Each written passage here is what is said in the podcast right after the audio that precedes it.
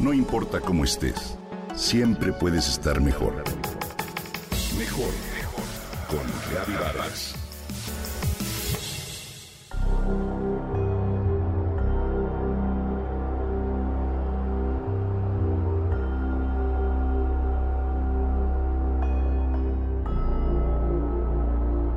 Un viajero en busca de la felicidad se acercó a las puertas de un antiguo monasterio.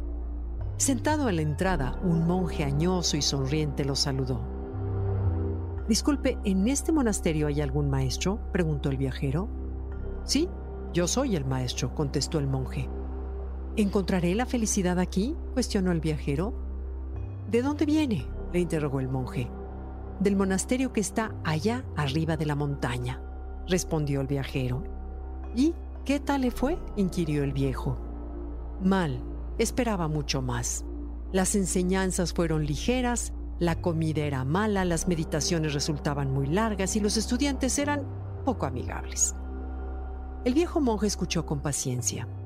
Eres bienvenido. Sin embargo, con respecto a tu pregunta, mmm, no creo que encuentres aquí la felicidad. El viajero se despidió y continuó su camino.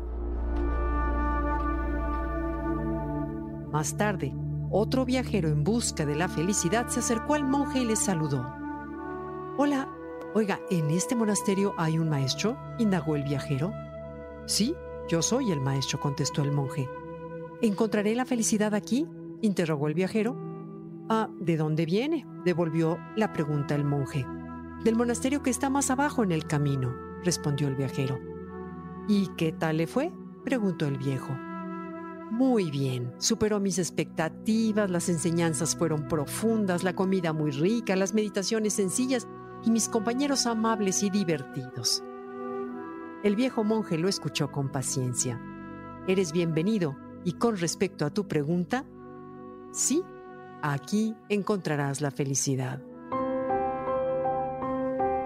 Como en la historia, en este mundo hay dos tipos de personas las que buscan la felicidad y las que eligen ser felices. Esto que puede parecer simple produce el mayor contraste en la existencia. Si bien no es lo mismo no sufrir que ser felices, la cuestión más importante a considerar es, ¿qué es ser feliz? La respuesta influye en todas las decisiones de la vida. ¿Cómo defines la felicidad, querido Radio Escucha? ¿La vives? A esta pregunta vital le dedicamos menos tiempo que a contestar un chat. ¿Se la has hecho a tu pareja, a tus hijos o a tus amigos? ¿Haces el ser feliz una intención en tu día o consideras que es parte del propósito en la vida?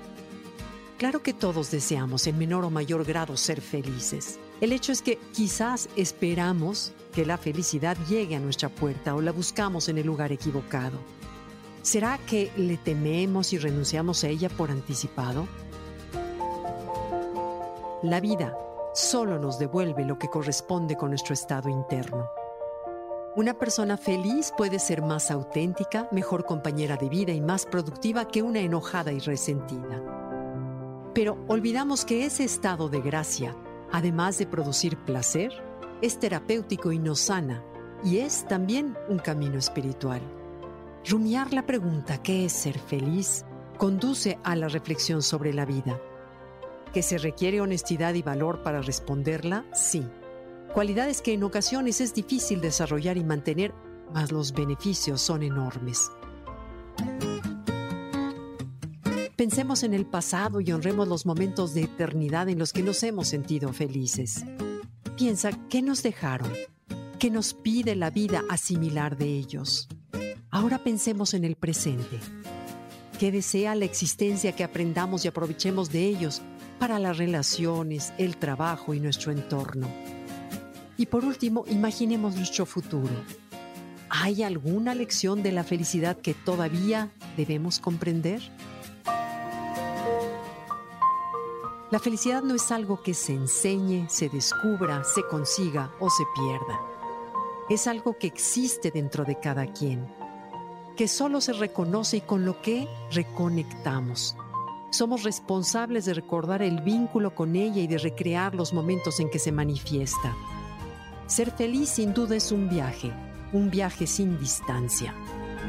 Ser felices es nuestro regalo al mundo. La opción de serlo está presente a cada instante. Como decía mi padre, los momentos felices hay que buscarlos. Los malos llegan solos.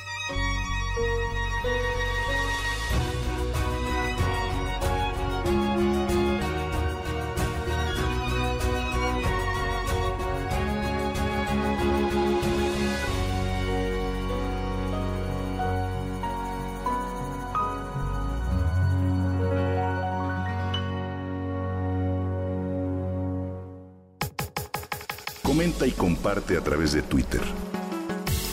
No importa cómo estés, siempre puedes estar mejor. Mejor, mejor, mejor. Con Gaby Vargas.